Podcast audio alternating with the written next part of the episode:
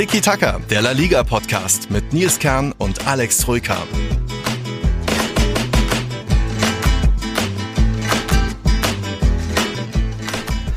Ach, Alex, was soll ich sagen? Das Leben kann schön sein. Heute hat die Krippe wieder aufgemacht, äh, wieder begonnen. Ich konnte dann frisch um 10 Uhr äh, Jedi Survivor fast platinieren. Da fehlt nur noch ein kleines Stückchen. Wir können jetzt schön Tiki-Taka entspannt in Ruhe aufnehmen. Und bei dir so? Alles gut?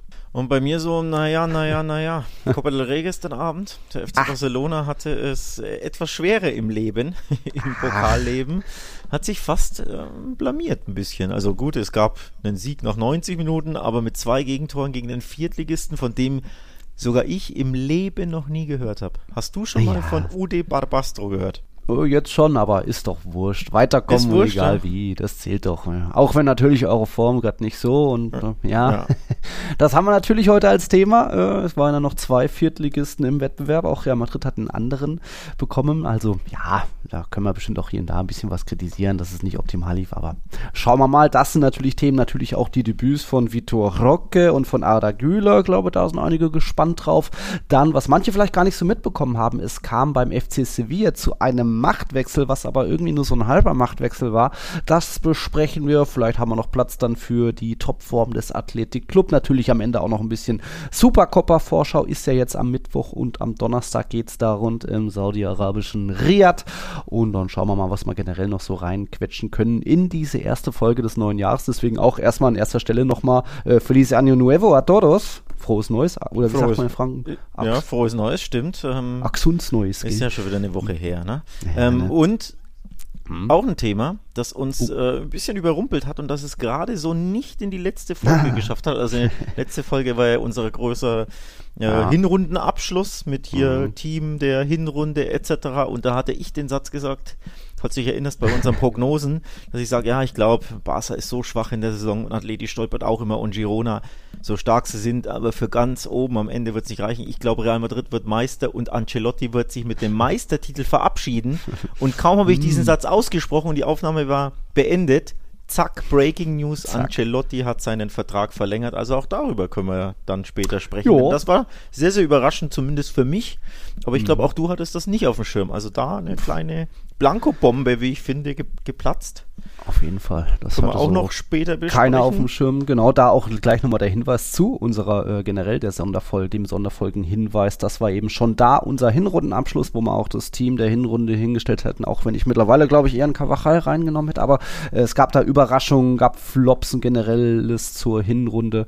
Also das, äh, da nochmal der Hinweis zu unserer jetzt mittlerweile letzten Folge Nummer 208. Wir sind hier bei Tiki Taka Nummer 209. Schön, dass ihr alle da seid. Schön, dass auch der Sahir und der Jan Philipp da sind. Das sind unsere neuen Patreons. Und schön, dass auch Niklas und Moritz da sind, denn die haben uns noch ein bisschen Futter und Fragen, Input geschickt für diese neue Folge. Das wird so nach und nach kommen. Aber wir können erstmal nochmal mit dem Thema Copa del Rey anfangen, denn da war jetzt am Wochenende das Achtelfinale.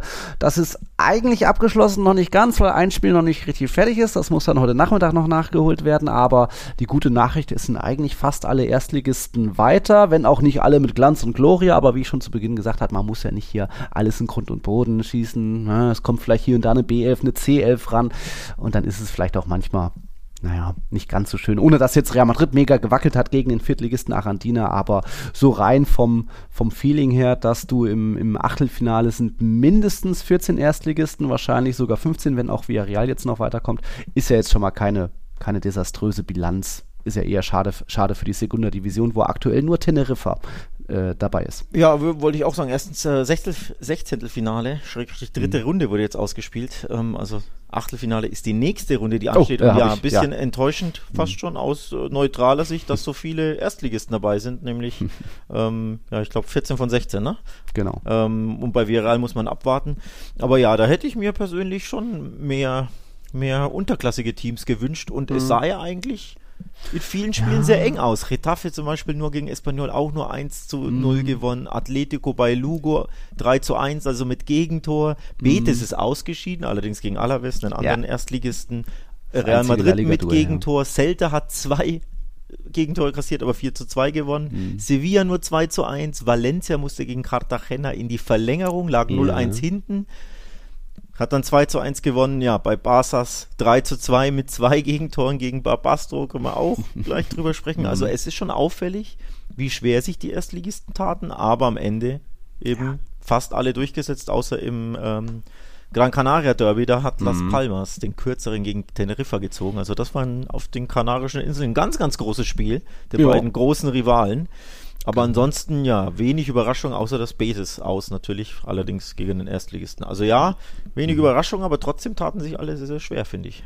Ja, ne, es ist Jahresbeginn und die anderen haben halt dann vielleicht eher eine größere Motivation, die Underdogs, aber ja, schon kurios, dass es nur ein bisher unterklassiges Team dabei ist mit Teneriffa, wobei es könnte noch ein zweites geben, denn am Sonntag gab es das Spiel zwischen den Unionistas de Salamanca und dem FC Villarreal. Das musste beim Stand von 1 zu 1 zu Beginn der Verlängerung abgebrochen werden oder unterbrochen, denn da gab es dann Probleme mit der Flutlichtanlage und deswegen wird das Spiel heute, Montag um 16.30 Uhr, nachgeholt, weswegen auch die die Verlosung oder Auslosung verschoben wurde. Wir hatten uns eigentlich gedacht, wir nehmen schön danach auf. Die, die war terminiert für 13 Uhr am Montag. Jetzt ist die Verlosung oder Auslosung um 18.30 Uhr des Achtelfinals, weil eben dieses ja, kleine Nachholspiel, die Nachholverlängerung da erst am Nachmittag über die Bühne gehen kann ja, Flutlichtprobleme kann es immer mal überall, glaube ich, geben. Ich erinnere mich da auch an mal ein, das kleine Mini-Derby in Madrid zwischen Rayo und Real Madrid, da wurden mal Leitungen durchgeschnitten, also es kann auch mal so zu Sabotage kommen. Aber du kannst es halt auch das Risiko äh, mit Ausfall oder Problemen bei einem Drittligisten äh, kannst du auch erhöhen, wenn du ja an einem Sonntag um 18 Uhr anstoßen lässt, statt vielleicht mal ein bisschen früher, 14, 15, 16 Uhr. Ich glaube, da hätten nicht so viele was dagegen gehabt und da wäre das Licht dann auch noch bei der Verlängerung da gewesen, das Tageslicht, aber das ist rein spekulativ. Trotzdem wieder so ein bisschen typisch Spanisch, macht doch bei den Drittligisten. Muss das zu spät sein? Ich meine jetzt, als Real Madrid bei Arandina gespielt hat, das war dann auch irgendwann waren es minus zwei Grad. Ist jetzt auch nicht mehr so schön gewesen. Ich glaube, ba bei Barbastro war es jetzt auch nicht unbedingt nur Sonne, Sonnenschein. Das ist ja nur sogar im Baskenland, glaube ich, gewesen. Also das äh, Provin Provinz Huesca, aber ähm, okay. habe ich extra nachgeguckt, weil mich das mhm. interessiert hat, weil ich kenne ja so viele spanische Vereine. ich wühle da eigentlich immer durch die Tabellen und gucke mir an, in der mhm. dritten Liga, wer könnte aufsteigen und was ist in der vierten Liga los und was für, ne? Aber von Barbastro habe ich noch nie gehört, gebe ich ehrlich zu.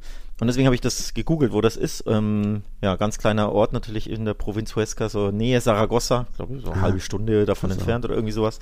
Aber ja. auf jeden Fall, weil du das Flutlicht ansprichst, die haben natürlich kein Flutlicht in ihrem Mini-Stadion, also mussten so eine tragbare, fahrbare Flutlichtanlage, so, ah, ja, so einen gelben Kran, Hebebühnen. Man, so eine. Hebebühne, die man so hochfährt, hochpumpt, mussten die natürlich ankarren für dieses Spiel, weil es das 21 Uhr Spiel ist. Mhm. Und genau das sagst du, ne? wenn du da eh schon dir so behilfsmäßig mit dem Flutlicht aushelfen musst, ja, wie wäre es denn, wenn du einfach tagsüber äh, spielst? Dann müsste zum Beispiel der Verein diese Kosten auch gar nicht tragen, müsste das nicht ja. aufbauen, ne? Wäre weniger genau. Risiko. Also ja, ein bisschen typisch Spanisch, man muss improvisieren und dann, mhm. ja, fällt es natürlich auch mal aus. Äh, ja. zum, wobei es nicht das komplette Flutlicht, glaube ich, in Salamanca ausgefallen ist, sondern nur ein Teil. Ja. Und Villarreal hat sich, glaube ich, beschwert, dass es zu dunkel war.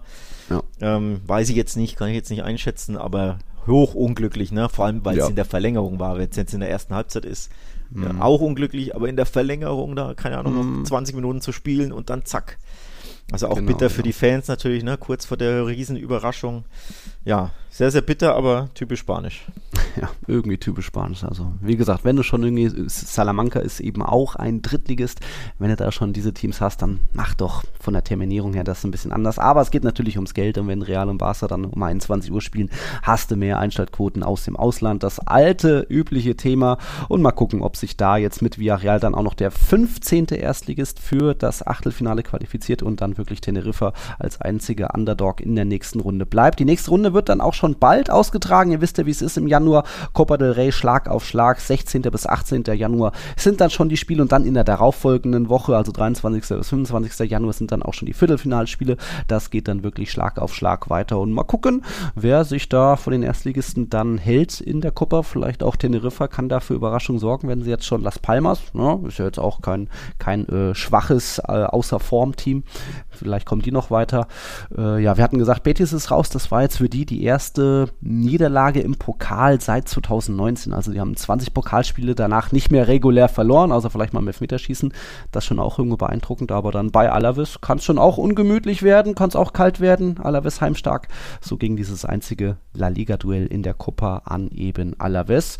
Was haben wir noch aus der Gruppe? Ah, ich habe es schade gefunden. Du hast gesagt, die vielen knappen Ergebnisse. Ich hätte mir so gewünscht für die nächste Runde, hätte ich mir Malaga gewünscht. Hatte ich mir jetzt schon äh, für 16. Finale aus Real Madrid Sicht gewünscht. Nicht nur, weil sportlich machbar und attraktiv, einfach auch aus der Reise wegen. Aber Real Sociedad kam zu Besuch ins La Rosaleda. War ja sogar mal so gesehen mal wieder ein bisschen Champions League Atmosphäre äh, seit vielen Jahren äh, in Malaga. Aber auch Real Sociedad spät und knapp oder, na gut, spät war es nicht, aber knapp mit 1-0 gewonnen durch ein Eigentor.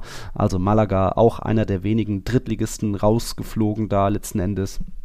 Und äh, ja, mal gucken, wer da sich in der Copa noch halten kann. Ist dir noch irgendwas aufgefallen aus der Copa? Ich habe eine Nach... Ja, mir ist was aufgefallen hm. beim FC Barcelona. Und zwar, wir wollen das Spiel jetzt gar nicht überanalysieren. Hm. Gab es übrigens auch kein War ähm, ja. in, der, in der Runde. Und da hast du auch wieder gesehen, also ich habe mit Freunden das Spiel geschaut und äh, musste ich auch dann denken, man hält ja immer generell zum Underdog, jetzt weniger in dem Spiel offensichtlicherweise, aber generell, ne, man ist ja für einen Underdog, man ähm, spürt ja den traditionellen Fußball in diesen Duellen, weil es keinen war in, so, in diesen frühen mhm. Runden gibt. Aber bei diesem Spiel hat man gesehen, wie das heutzutage leider ist, wenn kein war da ist. Es gab zwei, drei Entscheidungen, die waren mhm. desaströs. Also Barca hat ein äh, Tor von Felix geschossen, das im Leben kein Abseits ja. war. Ähm, und der, der Linienrichter ist auf der gleichen Höhe, es war ja so ein Querpass und hebt die Fahne, das wäre das 2-0 mhm. gewesen. Gut, sie haben später 2-0 geführt und trotzdem gewackelt. Also ich will ja jetzt gar nicht sagen, die hätten dann locker gewonnen, aber einfach, was das für zwei, drei Entscheidungen fielen ohne war, ja. ganz, ganz schwierig. Also das ist mir bei dem Spiel aufgefallen, dass, ja, ich glaube auch das Tor von Barbasto, das eine, ich glaube, den, den, er steigt zum Kopfball hoch und schubst den Ball, aber mit dem Arm als Vorlage zu dem Torschützen dann, weil er so reinspringt. Also kannst du ja eigentlich auch nicht machen. Von daher, ja, es ging drunter und drüber ein bisschen und war auch amüsant. Barca hat ja. gelitten, hat sich dann am Ende durchgesetzt, okay.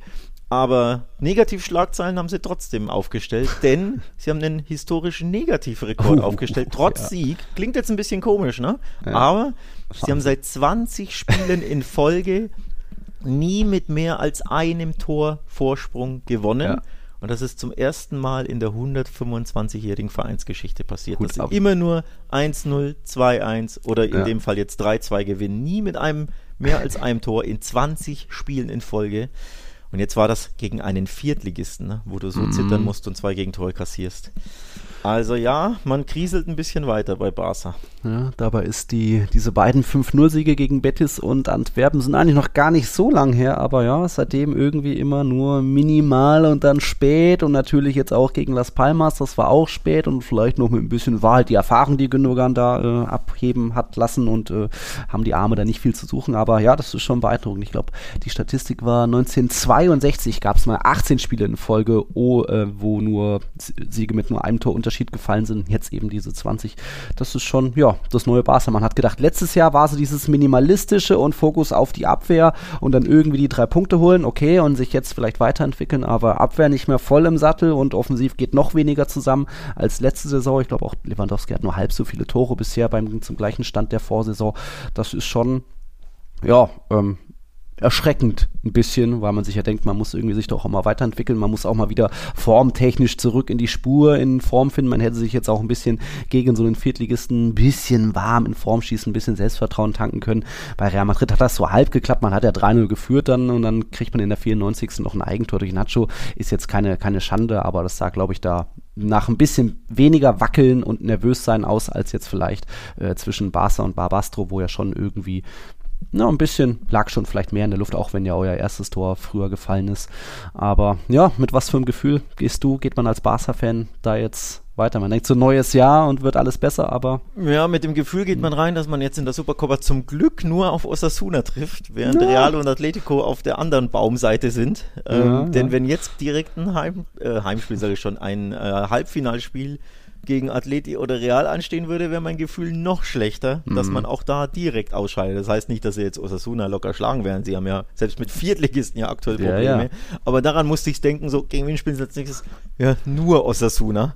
Weil ah, die Form ja. ist ja wirklich Selbstvertrauen ja, so erschüttert oder so weg, dass sie ja. gegen jeden Verein Probleme, auch gegen Las Palmas lagen sie ja auch Boah. wieder hinten und es war ja die auch erste Halbzeit, ey. gar nicht unverdient. Also es war auch wieder mhm. schwach. Immerhin ja eine Reaktion gezeigt, aber auch ein bisschen Glück. Für mhm. mich zwar ein Elfmeter, weil er mit beiden Händen klar schubst hinten raus, aber ne, muss natürlich auch, auch das Glück soft. haben, dass der Schiri das äh, den Mut hat, den zu pfeifen. Oder ja. anders gesagt, den pfeift wahrscheinlich auch nicht jeder, weil es ja doch nur ein Schubserchen war. Genau. Also wenn du schon so einen Elfmeter beim Aufsteiger in der 93. brauchst, mhm. spricht ja auch das ein bisschen Bände. Und klare Chancen hatten sie jetzt ja auch nicht so viele. Nee. Also sie tun sich schwer, sie haben Probleme und von daher ja, nur aus der Suna als nächstes Spiel, aber auch das wird, glaube ich, schwer. Und ganz ehrlich, stand jetzt tippe ich auf Sieg mit einem Torunterschied für Barca.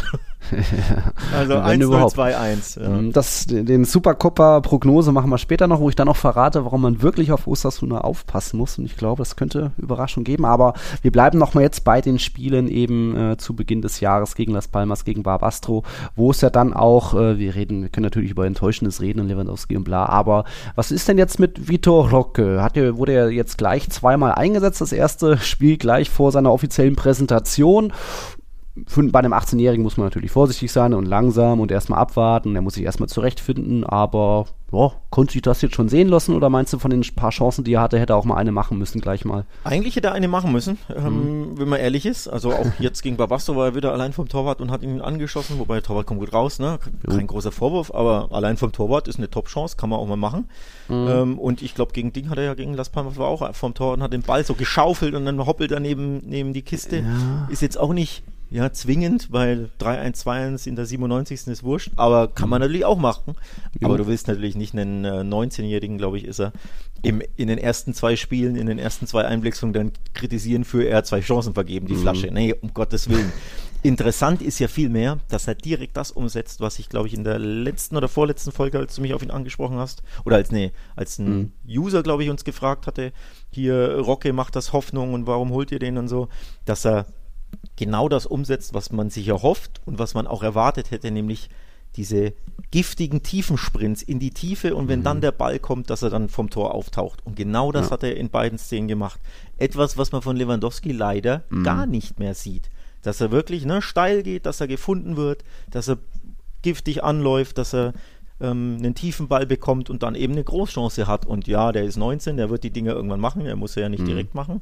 Aber dass er diese Chancen sich durch seine Läufe erarbeitet, das ist das super Positive. Und dass er das mhm. sofort nach Einwechslung in den ersten Spielen, in den ersten Minuten überhaupt zeigt, finde ich super, super positiv und ja, mhm. lässt mich ein bisschen hoffnungsfroh, was den Spieler anbelangt, in die Zukunft blicken, denn genau das fehlt ja Barca, diese tiefen Läufe, ne? Mhm. dass du da äh, ja den Gegner penetrierst, hätte ich jetzt fast gesagt, ne? nervst, anläufst, eine Gefahr darstellst. Das macht Lewandowski einfach gar nicht. Ja.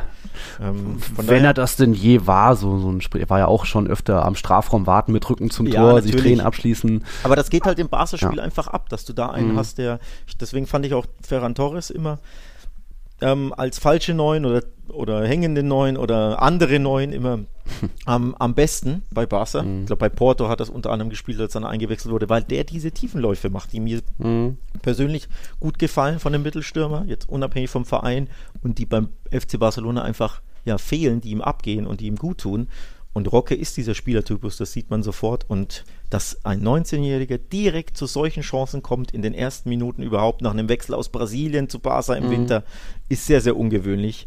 Ähm, und von daher schon ziemlich positiv, finde ich. Also ersten Eindrücke mhm. sind positiv ja, gibt da eben dann auch eine ganz gute Option, um das Spiel vielleicht auch nicht mehr ganz so statisch zu haben und äh, Lewandowski lauert vorne nur und wartet, dass, dass er gefüttert wird, sondern wenn einer da in die Tiefe geht und startet und sich anbietet und irgendwo einfach die Verteidiger beschäftigt, glaube ich, ist das schon mal nicht so verkehrt, wenn du jetzt einfach dieses Profil da im Kader mit hast. Mal gucken, aber ich habe nochmal geschaut, nee, er ist äh, übrigens ein Schaltjahrkind, 28. Februar hat er Geburtstag und da wird er dann erst 19.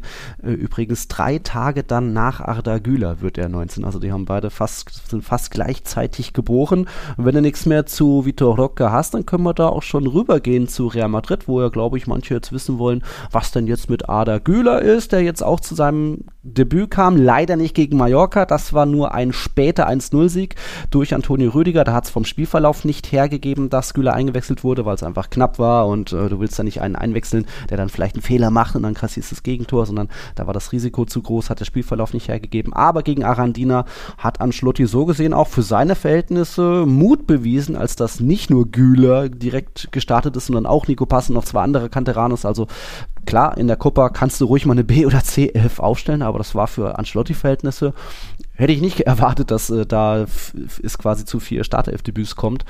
Und ähm, ja, Ada Güler war dann direkt in Halbzeit 1 schon mal der auffälligste und entsprechend beste Akteur. Nicht nur, weil er irgendwie sich beim Freistoß gegen Ceballos durchgesetzt hat, was ich schon mal bemerkenswert finde, gegen einen gestandenen Profi irgendwie dann den Freistoß an den Pfosten setzt. Auch eben sonst sehr auffällig, sich sehr oft anbietet, sehr beweglich, öfter auch mal hinter den Sechsern gewesen, mit aufgebaut, Bälle verteilt, überall gewesen, immer wieder sich angeboten, entgegengekommen. Ähm, gute Kombinationen gesucht und auch eben, wir reden natürlich jetzt, es ist das erste Spiel, es war ein Viertligist, ich weiß, da, das kann man alles nicht so hochhängen, aber es, mir geht es eben da auch wirklich um viele Szenen, wo du merkst, egal wer der Gegner ist, wie er sich bewegt, wie er, mit was für einer Ausstrahlung, Selbstbewusstsein er die Bälle da fordert, da, da hätte, das hätte auch ein anderer Gegner sein können. Das war jetzt nicht nur, dass er den einen Gegenspieler aus, aussteigen lässt und das war ganz schick, ja, logisch, weil der Gegenspieler nur ein Viertligist ist, aber generell einfach diese Bewegung, diese Ausstrahlung auf dem Platz, das Hätte ich so nicht gedacht. Man kennt von ihm Trainingsvideos, wo er echt viele Golassos macht und mit links und rechts und da nicht viel braucht. Das ist Training.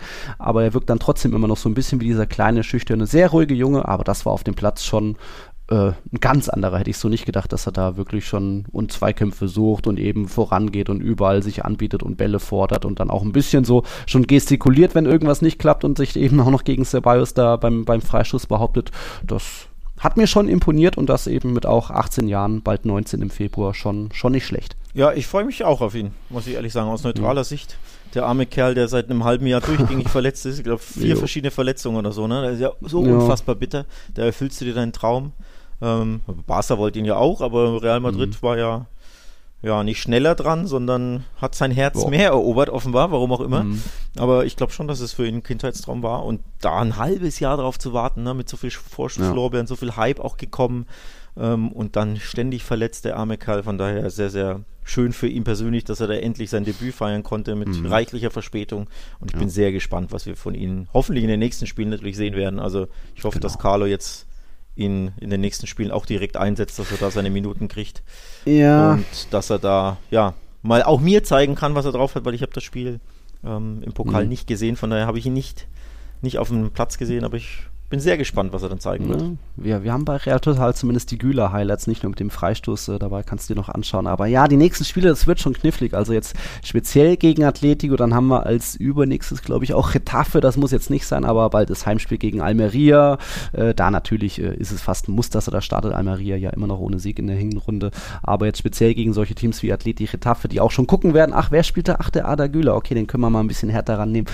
Muss jetzt nicht gleich sein, deswegen ist da natürlich weiter Geduld angesagt. Ancelotti hat auch ähm, ähm, hervorgehoben, dass er natürlich auch noch ein bisschen körperlich an sich arbeiten muss. Da, da ich, er wurde nach 60 Minuten planmäßig ausgewechselt. Da hast du auch gemerkt, dass er im zweiten Durchgang ein bisschen abgebaut hat, dass da natürlich auch noch einiges an Ausdauer, an Power, Intensität fehlt, woran er weiter arbeiten wird. Und trotzdem, erstes Spiel nach ja acht Monaten, wenn er im, im Mai zuletzt gespielt hat, er hat ja nicht mal Testspiele gemacht, weil er da auch verletzt schon war.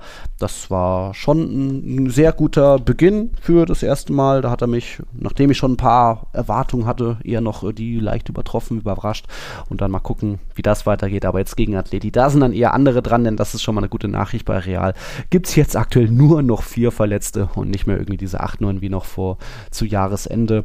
Also Ada Güler war natürlich ein, ein großes Thema jetzt beim Pokalspiel. Dann haben wir noch vom, ja, quasi von unserer letzten Folge das große Thema, was dann kurz danach online ging oder die, die Blanco-Bombe geplatzt ist, dass Carlo Ancelotti ja, seinen Vertrag verlängert bis 2026. Also gefühlt vielleicht auch ein Jahr Jahr zu viel, wie man es auch schon bei Isco vielleicht hatten, kann, reicht da nicht, vielleicht jährlich muss das. Also es hat viele überrascht, es hat viele der, der Zeitpunkt gewundert, dass man so äh, ja, zur Hälfte der Saison das schon macht, obwohl ja Real Madrid bei vielen älteren Spielern auch sagt, äh, Groß, Modric und so weiter, so, wir, wir schauen uns die Saison erstmal noch an und wie dann auch die Perspektive ist, ob man wirklich äh, sagen können, wir gewinnen einen großen Titel, dann können wir verlängern, wie jetzt mit dem Trainer. Aber das Vertrauen ist voll da und dann wurde jetzt schon verlängert und das hatte so keiner wirklich auf dem Schirm. Also auch Marca und Co. hatten da vorher nicht berichtet. Das waren nur unsere Freunde von wie hießen sie? Relevo, Revelo, die auf einmal so ein, zwei Stunden vorher da das, das geleakt hatten. Dann kam auch wirklich schon schnell die Bestätigung von Real Madrid, dass eben mit dem Trainer äh, um zwei Jahre verlängert wird. Und ja, da kommt auch viel zusammen, dass ähm, natürlich gab es diese mündliche Vereinbarung mehr oder weniger mit dem brasilianischen Verband, beziehungsweise mit dem damaligen Präsidenten Ednaldo, Ednaldo Rodriguez, der wurde ja dann irgendwie von einem Gericht abgesetzt, jetzt ist irgendwie durch den Kass, ist er doch wieder so halb da. Egal, ich glaube, in Brasilien gibt es gerade einige Probleme und mögliche Strafen durch die FIFA oder andere Drohungen, weswegen sich da Ancelotti auch gesagt hat, ah, muss jetzt nicht unbedingt, das war dann eh nur eine mündliche Vereinbarung und noch, noch nichts unterschrieben. Und ja, wenn dann Real Madrid sagt, hey, du leistest herausragende Arbeit, siehe, siehe Tabelle erster und sechs Champions League Spiele gewonnen und natürlich auch davor schon ein paar andere Titel gewonnen. Er ist jetzt schon der dritt erfolgreichste Trainer in Real Madrids Historie, noch ein Titel, zum Beispiel die Supercopa, dann hat er Zidane eingeholt und Miguel Munoz ist auch nicht mehr weit. Deswegen ist das schon mal ähm, irgendwo logisch und normal, dass mit ihm verlängert werden will, weil er ist sehr beliebt, nicht nur bei der Mannschaft und den Fans, sondern auch bei den Medien. Da gibt es nie groß Polemiken oder die ganz große Kritik. Auch im Vorstand äh, ist er, glaube ich, sehr geschätzt, weil er auch das sagt, was der Vorstand so hören will und nicht immer, dass er unbedingt einen Transfer noch haben will. Also das ist schon ein sehr gutes Match, auch wenn wie gesagt, bis 2026 hätte da nicht bis 25 gereicht, aber im Endeffekt ist es bei Trainern egal. Sollte Real jetzt auch komplett titellos bleiben in der Saison, was ich nicht glaube, dann äh, wäre auch der Vertrag, glaube ich, äh, hätte, würde man schnell eine Lösung finden, wie das bei Trainern so ist. Ja, also ich glaube, wenn du ihm einen Einjahresvertrag gibst, dann ist es ja auch nur so ein, ja, dann eiern wir wieder ein Jahr mhm. rum, weil was ja. ist nächstes Jahr? Keine Klarheit. Ähm, und ja. zum anderen, warum jetzt verlängert im Winter? Naja, weil du dieses diese Unsicherheit nicht willst, dass die so über den Verein wabert, dass es dann Berichte mhm. gibt, hier bleibt er, geht er, dann wird er so eine halbe lame duck oder nicht, ne? ständig mhm. Berichte, ständig Nachfragen auf der Pressekonferenz, das willst du halt alles vermeiden als Verein und für Angelotti willst du ja natürlich auch, der hat sich natürlich hoch verdient, ähm, ja, frühzeitig zu wissen, was los ist ähm, und natürlich den Vertrag, obviously auch verdient, er macht ja tolle mhm. Arbeit jetzt ähm, und ich glaube, vom Chaos in Brasilien hat er dann Abstand genommen, weil da mhm. herrscht ja wirklich Chaos. Also mit dem Präsidenten, Trainer äh, ist ja auch so ne, interimsweise, aber dann weiß man eigentlich, will man ihn nicht, ja, eigentlich hofft man auf Caletto. Dann haben sie jetzt, glaube ich, vier Spiele in der der Südamerika-Quali, glaube ich, nicht gewonnen oder sogar ja. verloren am Stück. Also wirklich auch sportlich Chaos. So, ähm, richtig schlecht unterwegs. Neymar ist verletzt, Kreuzbandverletzung, dein Superstar ist nicht da, ne? Mit Blick auf, mhm. er wollte ja die Copa America, ist ja nächstes Jahr. Ähm, die wollte er, glaube ich, coachen. Ja. Da, wenn dann die Mannschaft ist wesentlich schlechter, der Superstar ist nicht da, der Präsident, der dich holen wollte, ist offenbar ja enteiert worden. Und mhm. dann kriegst du natürlich ähm, die, äh, die Opportunity, die Chance bei Real weiterzumachen. Ich glaube, ja. das war dann ja, doch keine so schwere Entscheidung, aber für uns einfach oder für mich zumindest eine sehr überraschende Entscheidung, weil mhm. ich eben ja das nicht so verfolgt hatte und dachte schon, ja, der steht da im Wort, der wird das schon machen in Brasilien und mhm. zack, verlängert er. Und auch ja. noch um zwei Jahre, also durchaus eine, ja, wie ich finde, eine kleine Blankobombe, aber wenn man alle, alle Fakten auf den Tisch legt oder alle die Sachlage, kann man es, glaube genau. ich, schon vom Vereinssicht ja. verstehen, von Ancelotti-Sicht verstehen. Ähm, von daher alles gut. Und Klar. wie gesagt, zwei Jahresvertrag, du willst halt nicht, dass er da nur so ein, so ein mhm. Gnadenbrot bekommt, willst du ja nicht so, ja, mach mal ein Jahr weiter, aber eigentlich wollen wir dich ja gar nicht halten, ne? Ja. Das, das, Gefühl hättest du ja bei einem Einjahresvertrag, ja. so dass er auf quasi auf Bewährung weiter coacht, das ist ja, ja nicht, wäre ja nicht angemessen. Ähm, ja, von daher Zweijahresvertrag, alles gut. Ähm, ist ja auch nicht ganz so lang wie bei Isco, der ja einen, was, ja. einen Drei- oder Vierjahresvertrag 27, bekommen hat. Ja.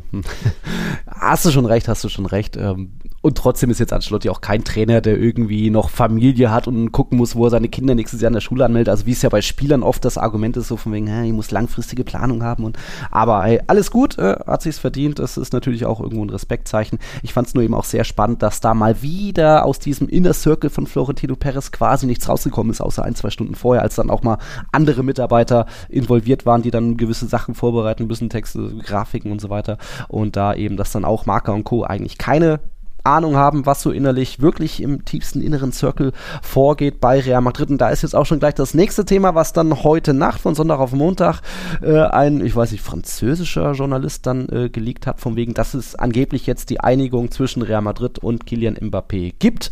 Das ist theoretisch möglich. Das heißt ja, da soll es jetzt eine Art Ultimatum auch gegeben haben, dass Florentino gesagt hat, hey, nicht wie 22 äh, und du eierst dann noch rum, sondern wir wollen jetzt Klarheit, wir wollen jetzt deine Zusage, aber die Zusage gab es ja damals auch schon. Also ähm, es ist scheinbar noch lange nichts unterschrieben und dieser eine Reporter, der irgendwie für was? Fußballtransfers, von denen habe ich glaube ich mit die meisten Screenshots von irgendwie Gerüchten, die, wo nie was dran war, äh, der hat das jetzt berichtet, geleakt, was auch immer. Ist, wie gesagt, rein theoretisch möglich, aber ich glaube, da muss man weiter sehr viel Vorsicht bei diesem Thema äh, walten lassen. Nicht nur bei gewissen Nachrichten und Medien, wer da was, wie, wo schreibt, sondern auch bei der Person Kilian Mbappé selbst.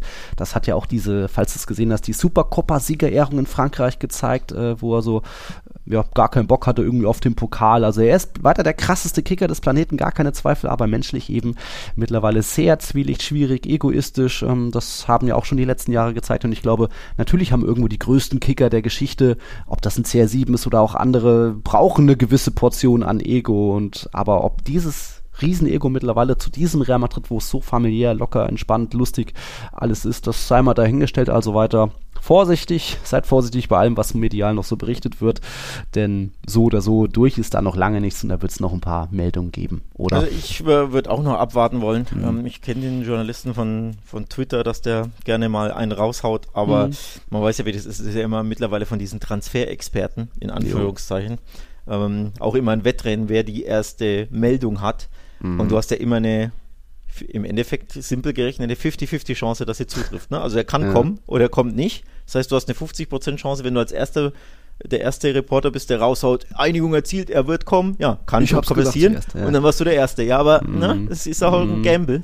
Von mm. daher immer mit Vorsicht zu genießen. Ähm, ich finde es ein bisschen früh im Jahr ja. 2024. Also wenn, wenn wir jetzt Ende Januar wären oder so, okay. Mhm. Aber ich, ganz ehrlich, ob sich Speziell, weil es dieser Typ Spieler ist. Ja. Ja, ob sich Kylian Mbappé jetzt am 8. Januar schon entschieden hat, hm. dahin zu wechseln oder quasi im Wort steht, also zugesagt hat, muss man ja hm. sagen, entschieden hat und zugesagt hat bei Real Madrid, denn das berichtet ja äh, hm. der Reporter.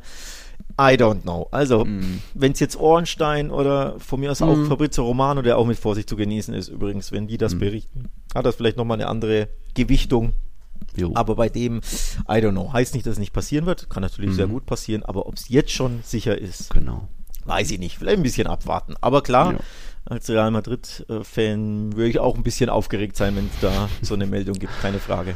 Oh, ich glaube, da sind die wenigsten mittlerweile aufgeregt. Da ist schon viel abgestorben mittlerweile und deswegen warten alle einfach nur auf irgendwie was Offizielles, ob er dann nochmal verlängert, ob er doch nach England geht, was auch immer. Aber ach, nicht dieses Getanze und deswegen lasst euch dadurch nicht so beeinflussen. Man lebt sehr entspannt, wenn, wenn, man, wenn einen das gar nicht so aufregen lässt und deswegen soll es das schon wieder zu dem Thema sein. Wir werden noch mal ein bisschen sportlich, können noch mal so auf ein bisschen La Liga zurückschauen, was da noch war. Wir hatten ja unter anderem unter der Woche dieses kleine Mini-Derby in Madrid, wo uns auch Niklas zugeschrieben hat. Das war zwischen Getafe und Rayo. Rayo hat 2-0 gewonnen. Da erstmal besonders, das hat nicht im Kolosseum vom FC Getafe stattgefunden, sondern im Civitas Metropolitano von Atletico.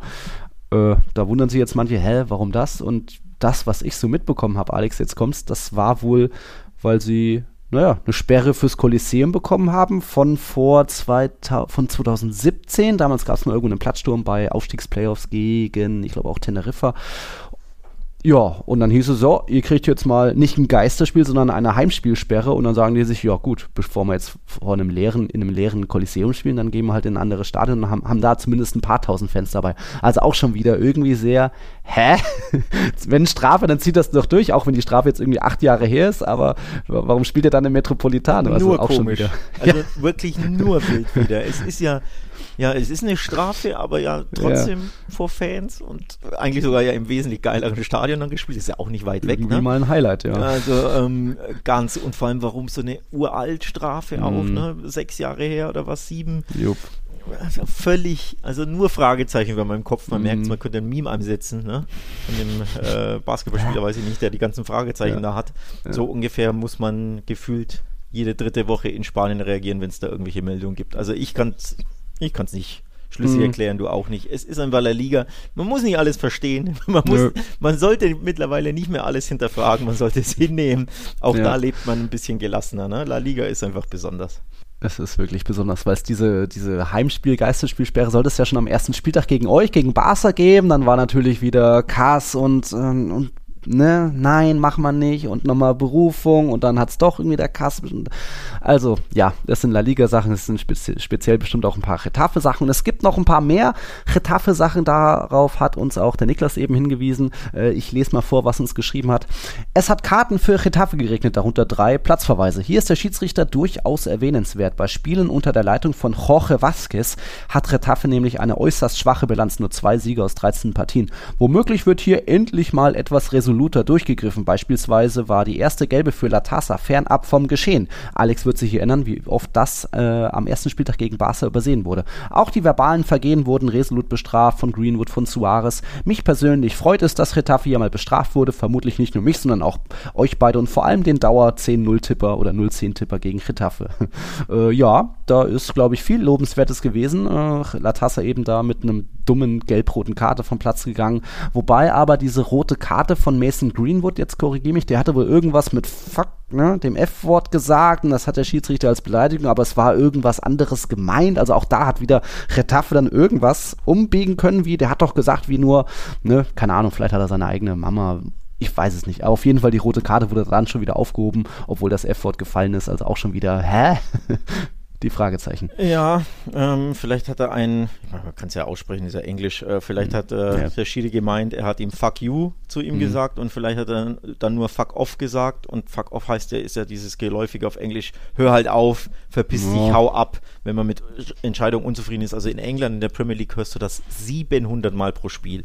Von jedem Spieler, bei jeder Entscheidung ständig. Also das ist mhm. einfach, dafür gibt es kein Rot in England, weil das einfach mhm. so geflügelt äh, der okay. Begriff ist. Aber ja, vielleicht gab es da einen Übersetzungsfehler, einen Hörfehler oder ähm, Retafe hat sie einfach wieder durchmogeln können. Auf jeden Fall ist Mason Greenwood ja nicht gesperrt worden, mhm. ähm, mal wieder freigesprochen worden. Ähm, ja, aber mhm. Retafe hat das Spiel verloren, wurde knallhart mhm. im Spiel bestraft, von daher ich nehme das als Win für alle, die es nicht mit Retafe halten. Ähm, und ja, dass die härter bestraft werden bei Fouls, abseits des, Fell, äh, des Balles, bei Fouls, mit Ball. Oder mhm. eben generell bei all ihren ja, unschönen Attitüden da, die sie an den Tag legen, finde ich generell mal positiv. Also genauer hinschauen, liebe Schiedsrichter, wenn das der eine tut, finde ich das auch lobenswert, genau wie mhm. Niklas, das, Niklas das hervorhebt. Ähm, muss man dafür einfach machen, ne? Genauer hinhören, genauer hinschauen, weil die sind halt einfach sehr, sehr genau. ja, dreckig, kann man schon mal so jo. sagen.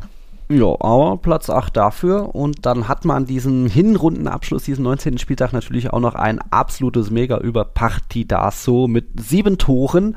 Und ja, das hätte auch nochmal ganz anders ausgehen können. Ich glaube, Atletico hatte Chancen, um das auch 6 zu 3 zu gewinnen. Aber wir reden immer wieder darum, was macht Girona so meisterlich, dass sie eben auch die engen und die schwierigen und die vielleicht unverdienten Siege einholen und dann auch spät und am Ende dann eben noch 4-3 gewinnen, obwohl auch ich meine, wie gesagt, Atletico hat am Ende ein paar mehr Chancen, hätte es vielleicht auch mehr verdient gehabt und Alvaro Morata macht einen Hattrick und noch dann hat noch sein Abseitstor dazu und trotzdem verlieren sie. Das ist schon auch irgendwie typisch Atleti ein bisschen und Girona trotzdem 4-3 gewonnen. Also das schon mal Wahnsinn und es ist so eins der, der Gründe, warum Girona da immer noch punktgleich mit Real Madrid an der Tabellenspitze steht, weil sie eben auch da die Geduld haben und weitermachen und einfach pures Selbstbe Bewusstsein, Selbstvertrauen haben und jetzt in diesem Kalenderjahr 23 sowohl Real als auch Barca als auch Atletico und jeweils im Spiel vier Gegentore eingeschenkt haben. Also Real in der letzten Rückrunde, das war der Castellanos, Viererpack und jetzt Barca und Atletico ganz frisch vier Gegentore. Das ist schon kein Zufall. Das ist kein Zufall, das ist richtig krass. Ähm, also ich habe das Spiel logischerweise live gesehen. Eines der mhm. wenigen Spiele, die das endlich mal gehalten hat, also Top-Spiele, was mhm. es verspricht und vor allem das, glaube ich, schon auch begeistert hat, was ja in Spanien nicht immer so der, der Fall ist, ne? dass solche Top-Spiele mhm. sich dann so entwickeln und so rasant werden. Ähm, ich erinnere mich zum Beispiel an Betis gegen Real Madrid, hatte ich auch ein bisschen mehr erhofft und dann oh. am Ende war nicht ganz so prickelnd, ne? war ein 1-1, aber gefühlt jo. drei Torschuss auf jeder Seite, that's it. Und genau das Gegenteil war jetzt der Fall, du hast es ja angesprochen. Mhm. Getafe, äh, äh, Getafe sag ich schon, Girona hatte 17 Torschüsse, Atletico 18, Atletico ein XG von 2,30, Girona von 2,40. Also auch, da ging es wirklich Doch richtig so ab. Okay. Es ging hin und her. Es war wie ein Schwergewichtsboxkampf, fand ich. Mm, mit ja. dem besseren Ende für Girona, weil ich fand buchstäblich der Lucky Punch, den, Dieser Begriff passt wohl nicht besser als bei diesem Siegtor in der 90. Ja. Irgendwie hingeschaufelt, irgendwo, ja, schnell weg mit dem Ball und dann fliegt dieser, diese Kugel. War ja nicht mal ein richtiger Schuss, war ja wirklich so ein Weg damit äh, Ding. Picke, in, bam. Gen, ja, genau in den Winkel. Also wirklich Lucky Punch par excellence. Und ja, wenn es läuft für dich, dann läuft es halt mal. Ja. Denn sie hätten das wirklich auch verdienen, äh, äh, verlieren können, Girona. Mhm. Das war wirklich auf das Messer schneiden. Tolles, tolles Fußballspiel. Ähm, und ja, beeindruckt hat mich Girona, muss ich ehrlich sagen, vor allem in der ersten Halbzeit. In der zweiten fand ich Atletico klar besser. Da mhm. haben sie wirklich auch ruhig gespielt, sind weiter, auch auf den ja. Siegtreffer gegangen, haben mit Selbstbewusstsein gespielt. Aber genau das hat Girona in der ersten Halbzeit exorbitant genau. stark gemacht. Also wie die da rausgehen und den Gegner überlaufen und draufgehen und wir haben ein Tor, das ist uns wurscht, wir wollen noch eins jo. und immer weiter. Also das sieht man wirklich so selten, sowas, dass ähm, ja, jemand so auftritt in solchen Spielen, dass mhm. man sich nicht versteckt. Ja, in der zweiten Halbzeit hatten sie Probleme, aber unterm Strich kann keiner sagen, das war unverdient. Ich fand das unentschiedenes 3-3 wäre dann das verdiente Remis gewesen, verdiente Resultat mhm. in einem tollen Spiel. Aber ja, Lucky Punch Girona kommt halt auch nicht von ungefähr. Ne? Die glauben mhm. halt an sich bis zuletzt, auch wenn sie schwere Spiele, schwere Phasen haben. Und ja. vier Tore in einem Kalenderjahr gegen die großen drei in Spanien. Ich weiß nicht, ob es das jemals gab. Das ist herausragend. Wirklich ein krasses ja. Achievement schon eine krasse Sache. Ja, also Girona sorgt weiter für Furore und jetzt gehen wir zu einem anderen Club, wo, wo es nicht um Furore geht. Da gab es jetzt ähm, eher eine Änderung im Verein selbst und der Verein hat weiter trotzdem sportlich seine Probleme. Wir sind jetzt beim FC Sevilla. Der hat jetzt am, zum Hinrundenabschluss noch mit 0-2 zu Hause gegen den Athletic Club verloren. Es gab da jede Menge Pfiffe auch wieder. Es gab danach dieses Ramos-Interview, der dann irgendwie in den dem Fan zurechtschnauzt von wegen, hey, hab mal Respekt und halt die Klappe quasi, nur um dann kurz danach zu sagen, man muss die Leute respektieren und kann, muss den Frust verstehen können. So, hä, was, was meinst du jetzt? Nimmst du jetzt die Kritik auf oder willst du davon nichts hören? Naja, ähm, also bei, äh, beim FC Sevilla liegen schon auch irgendwo die Nerven mehr und mehr blank, auch wenn es jetzt irgendwie in, im Pokal gegen Racing de Ferrol zu einem späten 2-1-Sieg gereicht hat, muss ja, logisch. Ähm, ja, und da gab's jetzt, ist jetzt was beim FC Sevilla passiert, das pünktlich zum Jahreswechsel, das war wirklich der 31. Dezember, haben wir auch so gar nicht richtig mitbekommen, kam es zu einem Wechsel in der Führung. Also der Präsident hat so halb abgedankt. Das ist José Castro. Der hatte ja im Dezember 2013 übernommen, danach fünfmal die Europa League gewonnen. Ne? Was, was soll man auch sonst machen beim FC Sevilla? Und der hat jetzt eben an diesem 31. Dezember abgedankt und an seinen bisherigen Vizepräsidenten, das ist José María del Nido Carrasco, übergeben. Das ist der neue Präsident. Aber irgendwie bleibt Castro dann doch so halb erhalten als jetzt neuer Vizepräsident und äh, ja, also ein bisschen neues, frisches Blut kann bestimmt nicht schaden bei einem Verein, wo so viel jetzt auch schiefgelaufen ist die letzten Jahre, aber ich weiß nicht, das ist jetzt eher so wie ja, Castro B und der bleibt jetzt eh noch im Verein und Del Nido, mal gucken, was der ist. Den kannte ich jetzt auch noch nicht. Der hat, glaube ich, auch nicht mehr früher gespielt oder so. Aber wenn das jetzt auch nur der Adjutant war und sein ehemaliger Chef jetzt auch noch als Vize erhalten bleibt, ist das für mich jetzt nicht unbedingt äh, die, die große Euphorie-Welle, äh, die, da, die da mitkommt, weil na, ne, es geht vielleicht so weiter wie bisher. So, so das Signal ist das für mich erstmal. Aber ja, ich war, dich, dich hat es wahrscheinlich auch überrascht, als das plötzlich kam und man hat sie nur so halb mitbekommen und weil es vielleicht auch irgendwie dann sein musste, so kurz vor Jahreswechsel, noch ein bisschen gefühlt schnell, müssen wir jetzt noch machen. Ich weiß nicht, ob da auch wirtschaftliche, rechtliche Gründe dahinter standen, aber, aber gut, jetzt habt ihr das hier schon mal gehört. Ja, Positionstausch, ne, würde ich jetzt sagen. Mhm. Ähm, also, ja, ein bisschen po Politikum und vielleicht um die Wogen zu glätten, aber richtig abdanken nicht. Bei Del Nido, dem Namen, da klingelt natürlich ein bisschen was. Ne? José María Del Nido war ja der jahrelange Präsident von Sevilla von äh, 2002 bis 2013. Ja. Ähm, und jetzt der andere ist ja, glaube ich, sein Sohn, wenn ich mich nicht Ach täusche. So, ne? meinst Deswegen du? ja Del Nido. Also auch da, ne, Politikum, man kriegt es in Deutschland mm. nicht ganz so viel mit, aber nicht nur Barca ist ein hochpolitischer Verein, wo es immer hinter den Kulissen rund um Präsidentschafts, ja, ja äh, Ränke Kämpfe gibt und Spiele und wie auch immer, Politika, sondern offenbar ja. auch bei Sevilla. Ähm, ja, was das zu bedeuten hat, abwarten, ob sich da groß was verändert. I don't know, ich kenne jetzt die, ja, ja, die Gemengelage jetzt nicht gut genug, aber wie gesagt, der eine ist, glaube ich, der Sohn vom jahrelangen Präsidenten, vom berühmtesten, glaube ich, in der Geschichte ja. von Sevilla. Von daher, ja, mal gucken. Der hieß José María del Nido Benavente. Spanier kriegen ja immer noch den zweiten, den als, haben zwei Nachnamen, den ersten vom Vater, den zweiten von der Mutter, deswegen hat der andere jetzt Carrasco, ist, da ist dann die Mutter, aber das ist jetzt, wäre mir jetzt auch nochmal neu, aber ist ja sehr wahrscheinlich, wenn der alte irgendwie bis, ich glaube 2013 war der ja. Präsident bei Sevilla und dann kam Castro. Ah, yeah, yeah, und dann musste äh, José María del Nido zurücktreten, wegen ah. Be Betrugs und Korruption wurde er zu sieben Jahres äh, sieben Jahren Gefängnis verurteilt. Ob er die antreten Ach, musste, weiß ich dann nicht, aber auf jeden Fall ja. auch da wieder. Ne? Uh. Da ist wieder was los im spanischen Fußball, wenn es um ein Präsidialamt gibt. Und übrigens passend dazu, mhm. wenn wir schon bei Betrug und Korruption sind und einem Präsidenten sind, José María Bartomeo war in Barbastro auf der Tribüne. Da habe ich oh. mich ja sehr gefreut, was? ihn zu sehen. Achtung, Ironie. Ja, mhm. also ich dachte auch, auch dass der vielleicht keinen mhm. Freigang hat, aber mhm. offenbar schon. nee, offenbar also schon. ja, äh, ja, passend zum Thema korrupter Präsident.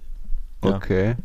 Ja, ja. also ja. da kann der Junior, äh, der Nido Carrasco, natürlich zeigen, dass er aus einem anderen Holz geschnitten ist, auch wenn vor ihm natürlich besondere, riesige Herausforderungen sind. Also wir wissen ja, dass beim FC auch äh, finanzielle, wirtschaftliche Probleme es gibt, dass sie auch Probleme hatten, hier und da Spiele einzutragen. Dazu gab es jetzt auch äh, Ende De Dezember noch die auch schnelle, kurzfristige Verabschiedung von Fernando, der auch am 29. Dezember verabschiedet wurde. Sie haben vor kurzem erst angekündigt, das Stadion umbauen zu wollen. Also das wird ein Riesenprojekt. Ähm, Monchi ist gegangen im Sommer und da Victor Orte hat vielleicht auch noch nicht ganz so viel Glück gehabt bei seinen Transfers. Also das wird schon weiter äh, eine große Herausforderung für alle im Verein sein, ob das Ramos ist, El Nido äh, und Co.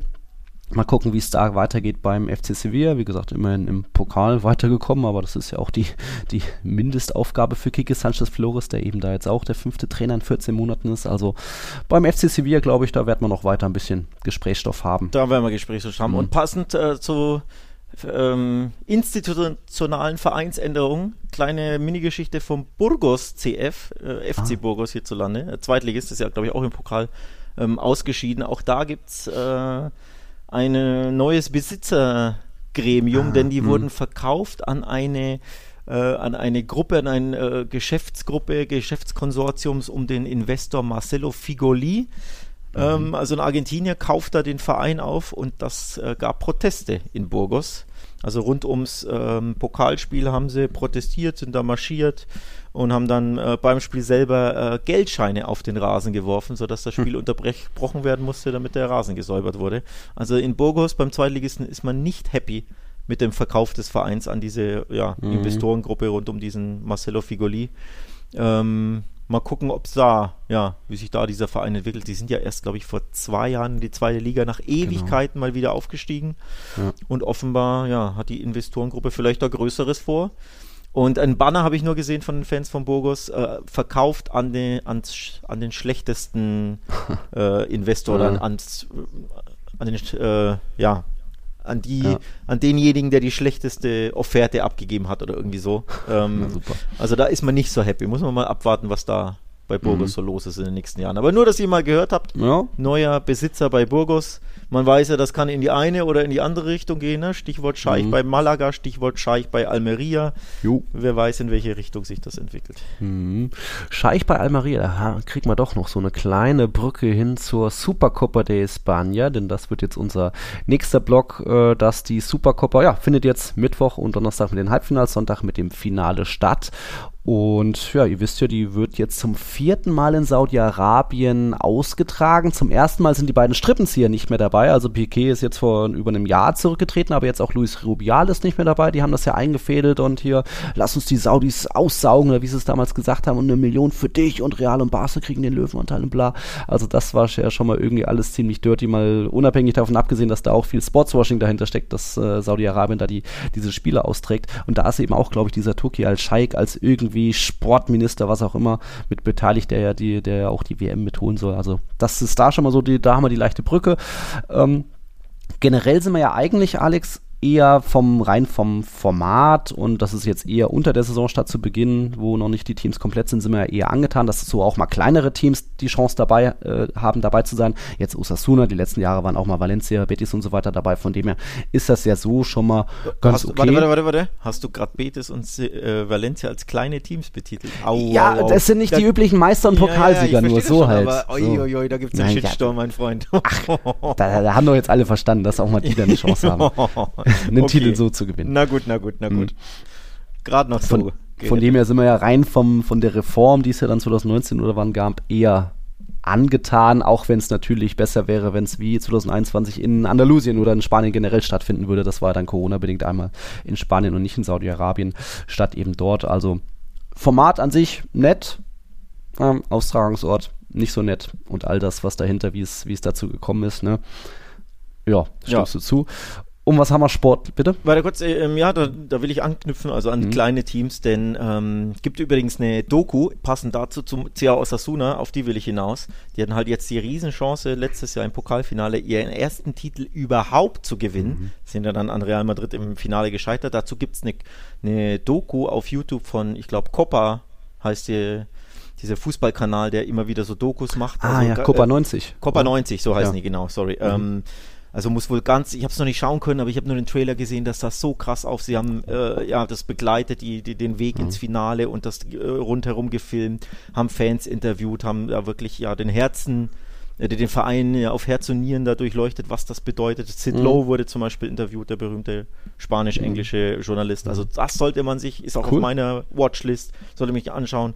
Und warum erwähne ich das? Weil jetzt durch diese Supercoppa äh, Final Four Turnierregelungs so Osasuna halt die zweite Chance jetzt erneut hat, einen Titel zu gewinnen, mhm. was sie eben noch nie geschafft haben in ihrer Vereinshistorie. Also im Pokal gescheitert, aber dadurch, mhm. dass es ein Final Four ist und auch der Pokalfinalist jetzt im Halbfinale steht, haben sie halt erneut die Chance, absolut Historisches zu schaffen, denn die haben, wie gesagt, noch nie einen Pokal gewonnen egal welchen. Von daher was für Osasuna schon was ganz Besonderes. Ja, wir in Deutschland immer Supercup ist uns wurscht und Saudi-Arabien, ja. Pfui und so, ne, verstehe ich alles. Mhm. Äh, man muss das mal auch aus der anderen Sicht sehen. Ne, für Betis, für Sevilla, ja. für Valencia, für jetzt Osasuna, Real Sociedad war ja auch dabei, der mhm. Athletikclub aus Bilbao war dabei die letzten Jahre.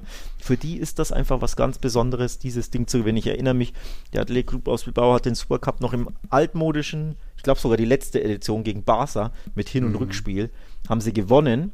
Ich weiß nicht, wann das war, 2017, 2018, irgendwann so. Und da war die ganze Stadt bei den Feierlichkeiten vollgesäumt mit Fans bei der Supercoppa, die in Deutschland keinen Menschen interessiert, aber ja. in Spanien halt ein bisschen mehr Gewicht hat. Ja, ist die Sache. Und wer weiß, also ich würde jetzt nicht sagen, dass Osasuna der mega, mega Außenseiter ist, zumindest in diesem einen Halbfinalspiel. Also theoretisch könnte da schon was gehen, wenn da Osasuna mit seinen Mitteln, ich hatte schon Respekt vor dem Pokalfinale, ich war in Sevilla vor Ort dabei vor acht Monaten, wenn sie da weiter hier hinten Zement, vorne hohe Bälle, äh, Budimir hat schon zehn Buden gemacht, ist so einer der zwei, drei kopfballstärksten Spieler äh, in, in La Liga und Barca ist jetzt nicht ab, strotzt ja nicht unbedingt vor Selbstvertrauen, ist in schwacher Form, hat viele Ausfälle. Jetzt kam wieder Inigo Martinez dazu, der jetzt wieder ausfällt, obwohl er gerade sein Comeback hatte. Ähm, generell sehen wir oft, dass da speziell auch im ersten Durchgang irgendwie wenig Leben, Inspiration bei Barca ist. Also warum sollte da nicht was gehen für Osasuna? Du brauchst natürlich 90 Minuten Konzentration und darfst dann am Ende nicht noch irgendwie einen doofen Elfmeter und mit den Armen rumfuchteln. Aber ähm, Osasuna ist mittlerweile auch wieder, ich finde, ganz gut in Form, haben von den letzten sechs Spielen eins verloren. Das war gegen Mallorca, aber eben auch drei gewonnen. Jetzt gegen Castellón, das war auch ein knapper Sieg, aber eigentlich hatten sie einen mega Chancenwucher und das hätte auch gut ein 3-0, 4-0 werden können. Hätte, hätte. Also gibt kaum Verletzte bei Osasuna. Wie gesagt, Os Budimir macht seine Dinger, Herrera ist hinten ein Top-Torwart. Warum sollte da nicht was gehen für Osasuna? Ja, gegen dieses Barca, wir haben es ja vorhin angesprochen, die sich gegen jeden schwer tun mittlerweile, geht natürlich was, weil die einfach mhm. ja, überhaupt nicht gut in Form sind und äh, die Form auch gar nicht mehr finden können. Mhm. Also von daher, ähm, ich habe es ja gesagt, Gott sei Dank aus Basis-Sicht ist es nur Osasuna, ohne mhm. die kleinreden zu wollen, oder schlecht reden zu wollen oder unterschätzen zu wollen, aber ja, gegen Real und Atletico hätte ich halt noch mehr Bedenken. Ähm, so können sie halt mit ihrem 1-0-2-1 vielleicht dann ins Finale einziehen.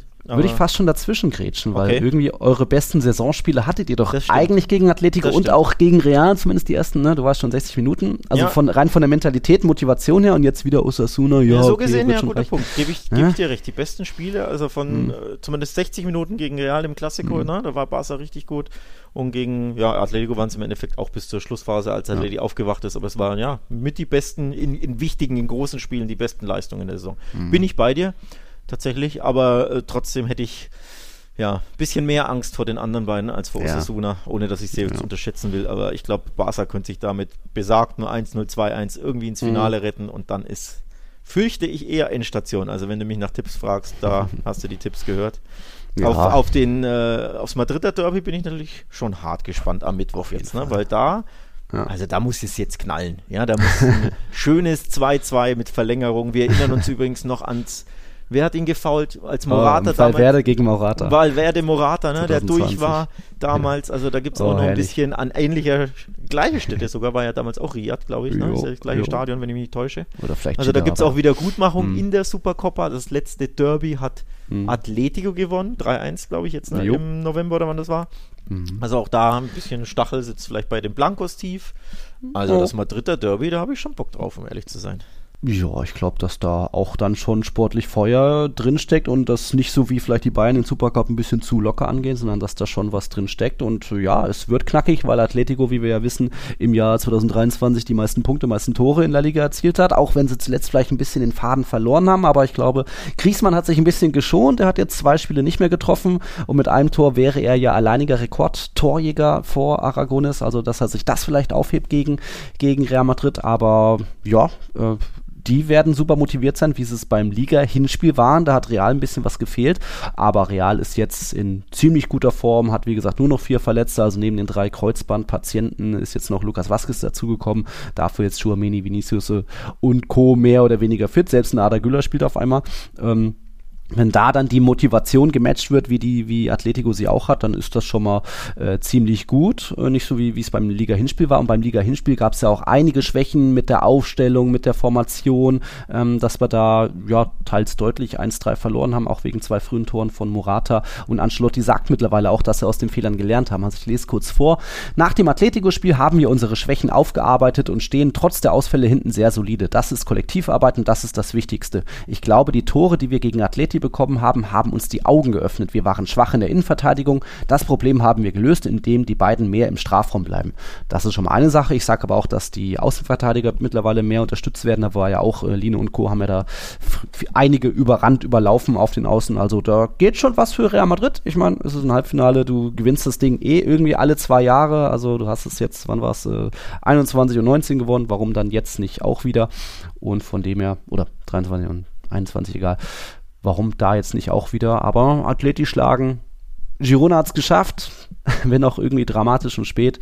Und Real Madrid hat da natürlich den Anspruch, das weiterzukommen. Und ich würde auch tippen, dass dann das Finale, das ist jetzt irgendwo obvious, Real gegen Barca ist. Aber es würde mich nicht überraschen, wenn es am Ende doch vielleicht zumindest Osasuna reinschafft, weil eben Barca da mehr Schwächen, Probleme aktuell hat als vielleicht die anderen drei Teams. Boah, also wenn sie gegen Osasuna im Halbfinale ausscheiden, dann äh, reden wir, glaube ich, in der nächsten Folge wieder vermehrt über Xavi. Denn der, uh, dann wackelt du? der, glaube ich, gehörig. Ähm, denn das ist ja jetzt Pokal, ist nur Pokal, ne? Können mhm. wir jetzt abtun als äh, Wurscht. Interessiert übermorgen keinen mehr.